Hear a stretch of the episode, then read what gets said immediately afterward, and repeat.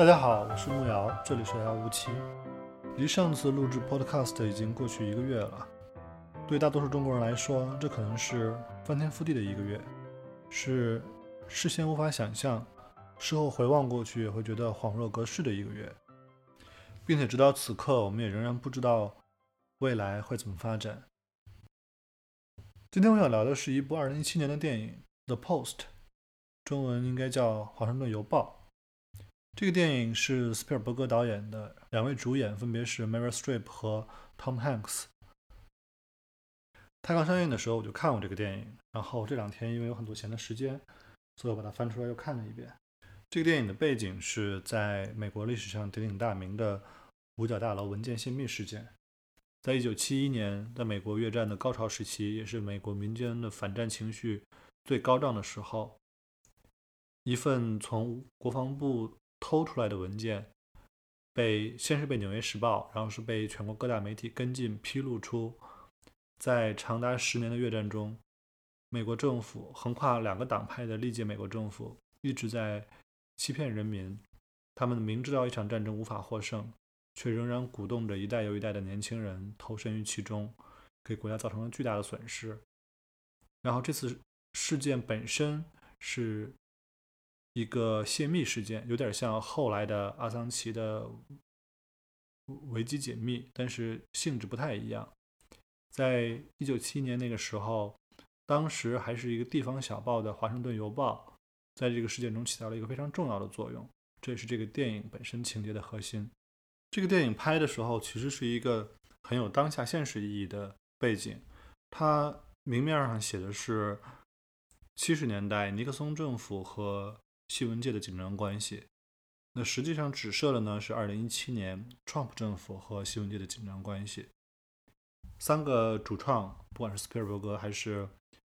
呃 Meryl Streep 还是 Tom Hanks，都是众所周知的自由派，所以他们。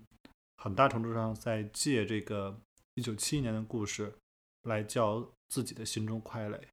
但也正是因为这个电影的指涉性非常强，它的现实意义如此的鲜明，以至于这个片子其实在艺术上感觉有点过于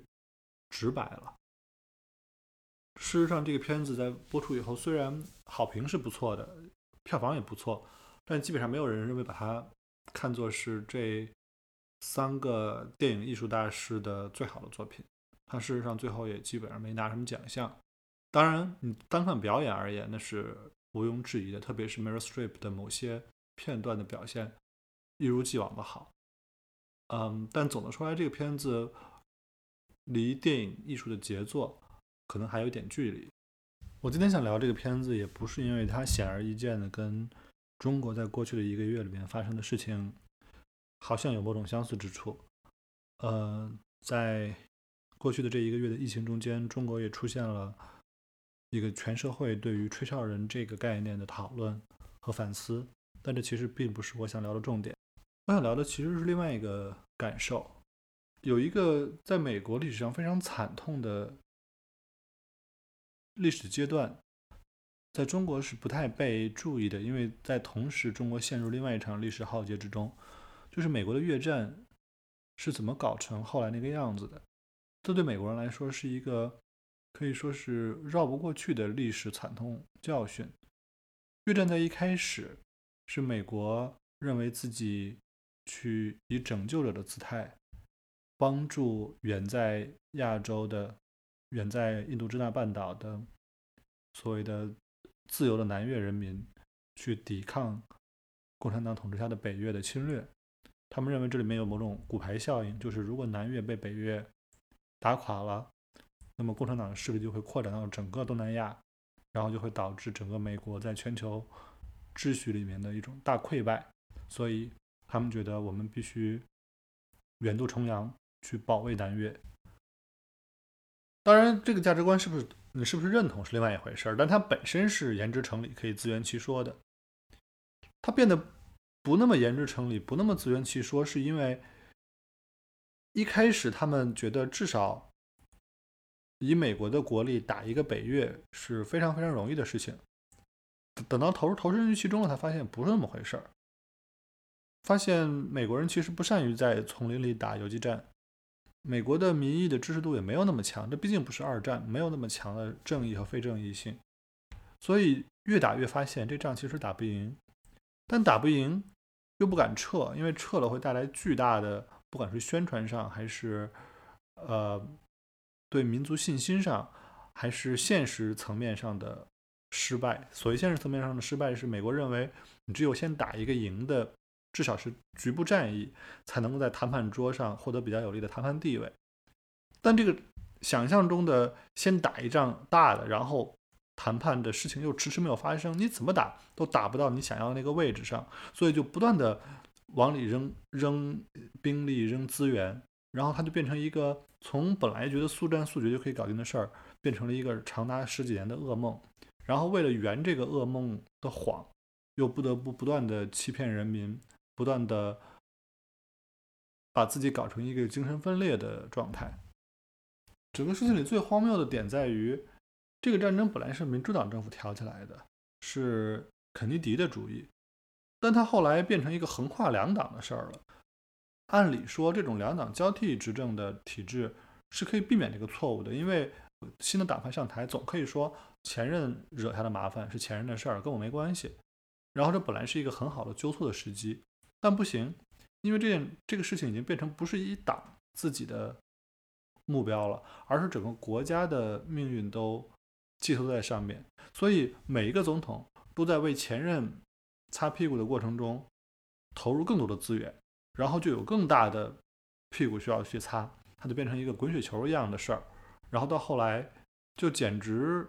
不管谁上台。都已经觉得自己无能为力，要陷进去了。每一个总统在竞选的时候，都信誓旦旦地说我会结束这场战争，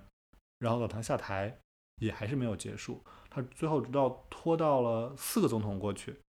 才最最终以一个非常灰头土脸的姿态结束了这场巨大的长达二十年的失败。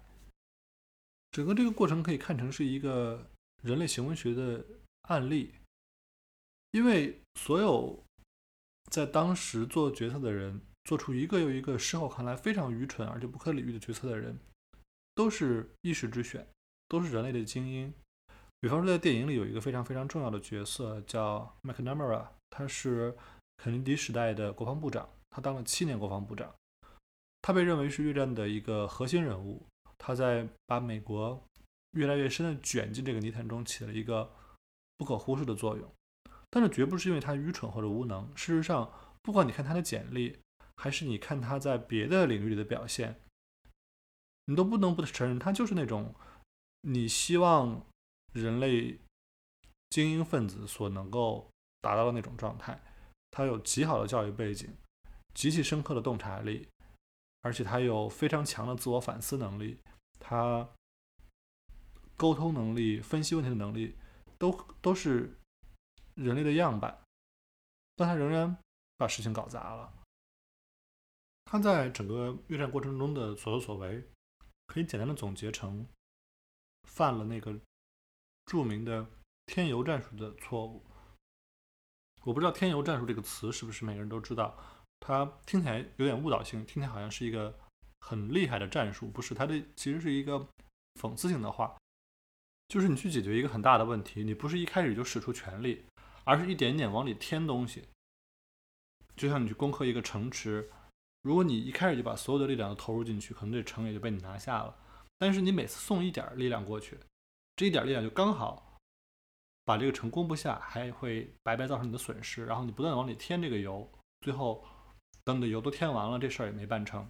这听起来很愚蠢，但其实真的是很容易很容易犯的错误，特别是当局势不明朗，然后你对你面对的困难。不了解的情况下，你经常会干出一些在事后看来非常不可理喻，但在当局者的是状态里面就是无法避免的一些错误。在过去的一个月里，不管是在中国的武汉，还是在日本的横滨的游轮上，